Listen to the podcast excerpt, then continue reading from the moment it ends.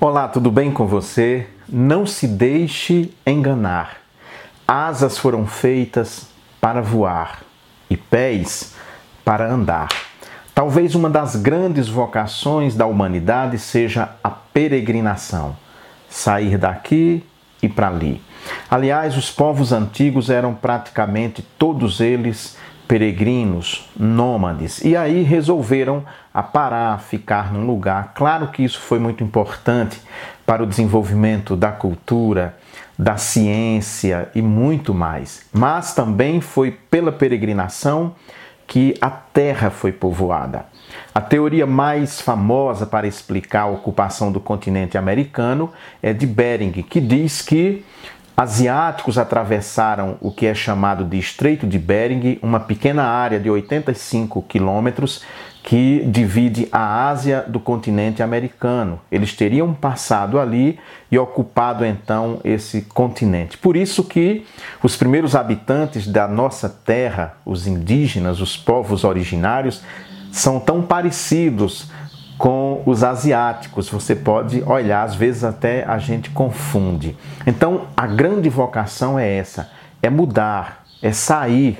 Não tenha medo de mudar, não tenha medo de mudar de emprego, não tenha medo de mudar de cidade, porque isso é muito importante. Abraão, aos 75 anos de idade, Abraão é o grande patriarca, pai de três das maiores religiões monoteístas do mundo: judaísmo, cristianismo e islamismo.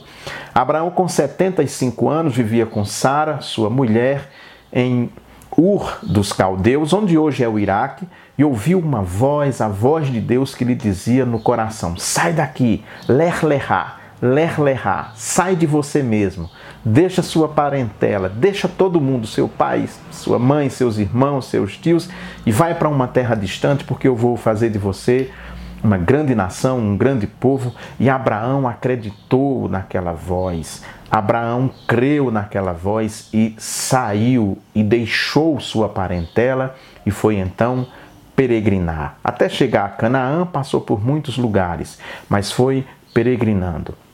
Não tenha medo de mudanças na sua vida, porque via de regra elas são para melhores. Deus tem algo maravilhoso para todos nós, mas é preciso que ousemos, é preciso que escutemos o sussurro de Deus quando diz a nós, como fez a Abraão: saia, mude.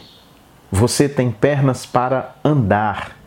Se arrisque, porque assim você poderá crescer, melhorar de vida. Então, os ciclos migratórios são sempre muito importantes. E nós temos pernas para andar, e as aves têm asas para voar. Foi o que descobriu um ganso. Havia uma comunidade de gansos e todos os domingos aquela comunidade se reunia em congregação para ouvir o ganso pastor, que falava sobre as qualidades dos gansos, que falava sobre o propósito de Deus para a vida deles, que embora eles tivessem asas, era até melhor que nem fizesse uso delas, uma vez que tinha tudo ali ao seu alcance, eles não precisavam ir para longe buscar nada, e aqueles gansos foram ficando ali, acumulando as coisas e engordando, engordando. Um domingo, então, eles sentiram falta de um ganso novinho, um ganso adolescente, e aí disseram para eles: ele